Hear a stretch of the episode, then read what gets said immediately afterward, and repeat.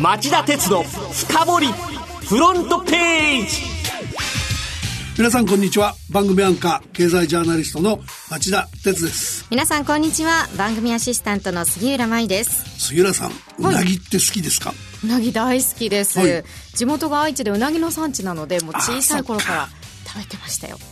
そのうなぎなんですけど、ええ。あの報道によるとですねファミリーマートが今年7月27日の土曜の牛の日のうなぎの販売を原則予約制にしたことでその日のフランチャイズチェーン加盟店の利益が前年に比べおよそ7割増と大幅な増益になったらしいんですよね。7割増益というのはすごいですねね、あの売れ残って廃棄するのに伴う損失が劇的に減ったことが原因なんだそうですよ。えでファミマでは売れ残った商品を廃棄した場合に生じる損失は大部分を加盟店側が負担することになってるんで今年は去年より予約を2週間早くから受け付けて早く予約すれば代金も割引くとそういう特典も設けて反則をしたんだそうです。その結果、えー廃棄が減り本部も本部の利益も前年並みを確保した。でファミリーマートはこれに協力しておりクリスマスケーキや恵方巻きでもこの販売方式を広げていく方針だそうですよ。あクリスマスケーキなんかは早めの予約でもっと値引きしてもらえるとね嬉しいんですそうだよね。さあこの後は町田さんが選んだ1週間の政治経済ニュースを10位からカウントダウンで紹介していきます町田鉄の深掘りフロントページはい、えー、まずは今週10位のニュースです。ファーウェイアフリカでスパイ行為協力かアメリカの経済誌の電子版は水曜中国の通信機器大手のファーウェイの技術者らがアフリカのウガンダとザンビアの情報機関に協力通信傍受や IT 機器への不正アクセスなどスパイ行為に加担していると報じました。このうちウガンダのケースは去年12月若者に人気のある歌手ボビー・ワイン氏が大統領退陣を求める集会を計画した際に情報機関に代わりワイン氏の通信アプリ WhatsApp を傍受。開催場所を特定し警察が野党政治家や支持者らを逮捕したというものです。またザンビアでは大統領批判のブログを書いた活動家の携帯電話番号から居場所を特定逮捕につなげたとしています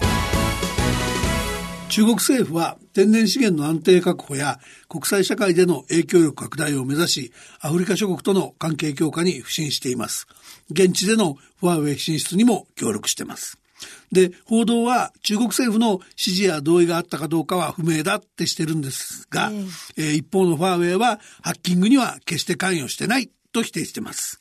はい。第9位のニュースは、陸ナビの内定事態予測アフラックやリソナも購入就職情報サイトリクナビを運営するリクルートキャリアが学生の内定辞退率を予測して企業に販売していた問題でアフラック生命保険とりそなホールディングスがこのデータを購入していたことが分かりました金融機関の購入が明らかになったのは初めてですこの問題では昨日明らかになった半導体製造装置大手の東京エレクトロンやホンダ、そしてトヨタ自動車の8社がデータを購入していたことが分かっています。アフラックは購入を志望度を上げるよう、えー学生をフォローするためと説明。リソナホールディングスは個人情報の取り扱いに関する指摘を真摯に受け止め対応を検討するとコメントしています。では8位のニュースは松木をここからが経営統合の協議開始実現すれば業界首位にドラッグストア大手のココカラファインは水曜松本清ホールディングスとの経営統合に向けた協議を始めると発表しました。ここからは杉ホールディングスからも経営統合を打診されていましたがここからの取締役会が松清ホールディングスと組む方が相乗効果が大きいと判断したとしています。統合が実現すれば売上高1兆円規模となりドラッグストア業界で国内首位に立つことになります。ここからは今年3月期の売上高が4000飛び飛び5億円で業界7位。松清ホールディングスは5759億円で5位。統合できれば単純計算ですが、首位のツルハーホールディングスの7824億円を抜き、ドラッグストア業界1位になります。7位のニュースはこれです。対中制裁関税第4弾で、アメリカが一部品目の上乗せを12月に先送り、アメリカの USTR 通商代表部は火曜、ほぼすべての中国製品に輸入関税を課すことになっていた制裁措置の第4弾について、スマートフォンやノートパソコン、玩具など555品目分の発動を12月15日に先送りすると発表しました。第4弾は9月1日3243品目を対象に予定通り10%の追加関税を発動します。およそ3000億ドル32兆円分の中国製品に課される制裁関税第4弾の対象は4割が消費財。実際に発動すればアメリカの個人消費への影響が甚大と見られていた。で、トランプ大統領はこれまで関税はアメリカに悪影響を及ぼさないと堅くなだったんですが、今回クリスマスシーズンのために先送りをやる。万が一にも関税の一部がアメリカの消費者に与えうる影響を考えたと述べ、初めて副作用が存在する可能性を認めた格好になっています。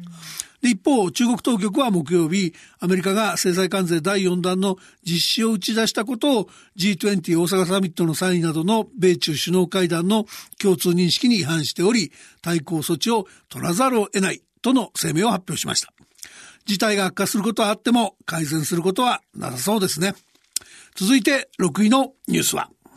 メニュー改善などが功を奏し、外食大手の7割が営業増益に。外食大手23社の4月から6月までの第一四半期決算が水曜に出揃い74%にあたる17社が前の年の同じ時期に比べ33%増加の374億円と高い営業増益を確保しました。背景には値上げやメニュー改善のほかコスト削減があります。ただ10月には消費増税が控えており引き続き好調を維持できるか注目されています。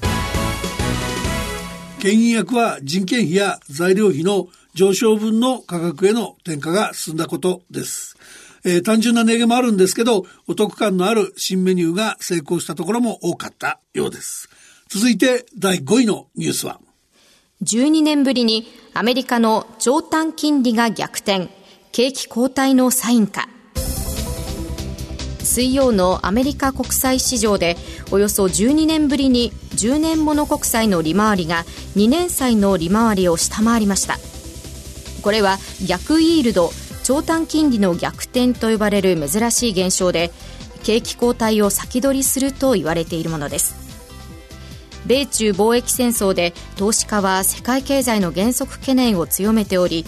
債券市場も平時と異なる動きになっている模様です。水曜日の朝、アメリカの10年物国債は一時1.57%とおよそ3年ぶりの低水準となり、2年物国債の1.63%と逆転する場面がありました。8月に入って米中貿易戦争への懸念からアメリカ国債に資金が向かい、10年債の利回りが大きく低下する傾向にあった。通常、融資や借金と同じで国債の利回りは満期までの期間が長ければ長いほど金利が高くなる。将来の経済成長への期待や財政リスクが加味されるためなんですが、うん、今回のような現象は IT バブル崩壊の2000年やリーマンショック前の2007年にも起きており、その後アメリカの景気は後退しました。第4位のニュースはこれです。楽天の携帯基地局整備に遅れ、総務省が工事の迅速化求める昨日付の日本経済新聞は10月に携帯電話事業に本格参入する楽天モバイルの基地局整備が遅れており総務省が工事の迅速化を求めたと報じました。楽天モバイルは事業の開始当初に利用者数を制限する方針で携帯料金の引き下げ競争に水を差すと懸念する声も出ています。楽天モバイルは今年度末までに東京、名古屋、大阪を中心に3432局の基地局を建設する計画を示して、えー、昨年4月に総務省から電波の割り当てを受けました。で、他の地域では KDDI の通信設備を借りて10月1日から全国でサービスを始める予定です。で総務省は3月、基地局の用地確保が難航している状況を見て、具体的な整備計画の提出を求めた。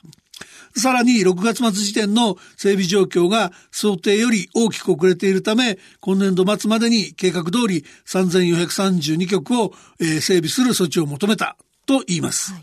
で、楽天の三木谷会長兼社長なんですが、8月8日の記者会見で、基地局の整備は10月には完全に間に合うと説明していました。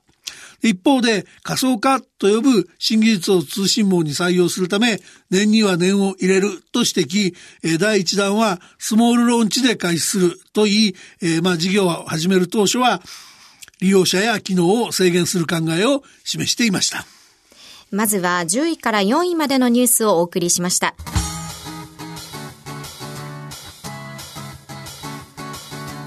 町田鉄の深掘りフロントページはい、えー、では3位のニュースはこれです。